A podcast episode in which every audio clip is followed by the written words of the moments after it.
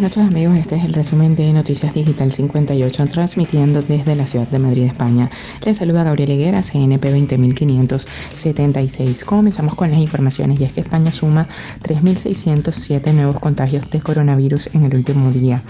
Sanidad en su actualización diaria de las cifras oficiales reflejan cómo evoluciona la pandemia del coronavirus en España. Ha sumado este jueves 8.959 nuevos contagios de COVID-19, de los cuales 3.667 se han contabilizado en el último día.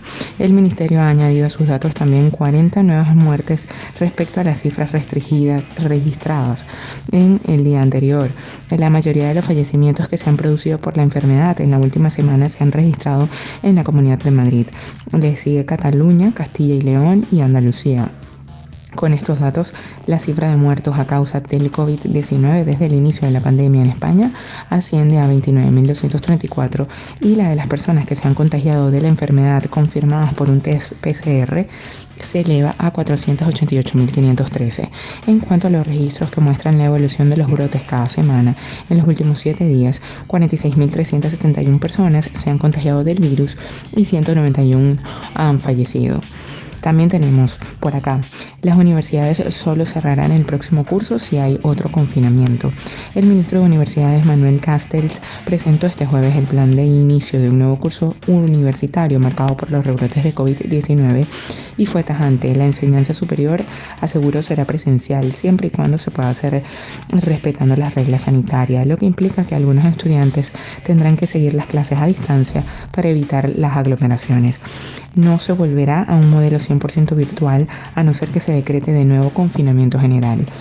Así lo confirmó Castells en una rueda de prensa virtual en la que intervino desde su domicilio, donde se recupera de una reciente operación y tras reunirse con el presidente de la conferencia de rectores, José Carlos Gómez. El principio de organización del curso es sencillo, enseñanza presencial siempre y cuando se pueda hacer respetando las reglas sanitarias que son determinadas por la comunidad autónoma de acuerdo con el Ministerio de Sanidad.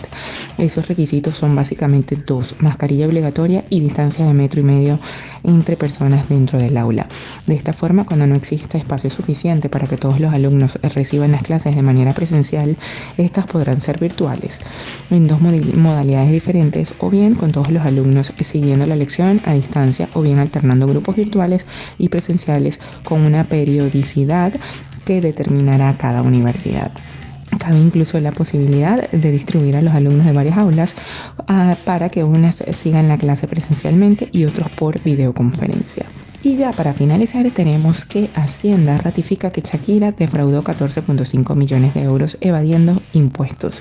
Los inspectores de Hacienda que investigaron a la cantante colombiana Shakira han ratificado en el juzgado de instrucción número 2 que presuntamente se cometió un fraude fiscal de 14.5 millones de euros entre 2012 y 2014 al no tributar el impuesto sobre la renta de las personas físicas pese a residir en España. Fuentes judiciales indicaron que los abogados defensores de la cantante quieren aportar nueva prueba al juzgado, por lo que la instrucción judicial todavía durará varios meses. En su declaración, los, inspectores explicaron que la cantante podría haber evadido el pago de este impuesto al no tener un domicilio fiscal en España, pero residir más de seis meses al año, ya que era el inicio de su relación con el futbolista del Barcelona Gerard Piqué. La fiscalía acusa tanto a Shakira como a su, a su asesor en el país norteamericano de seis delitos fiscales por haber defraudado presuntamente 14.5 millones de euros al simular no residir en España y ocultar sus ingresos mediante un entremado societario en 2012, 2013 y 2014. Eso es todo por el día de hoy. Recordemos que somos Noticias Digital 58, siempre llevándoles la mejor información. Desde Madrid, España, les saluda Gabriel Higuera. Feliz noche.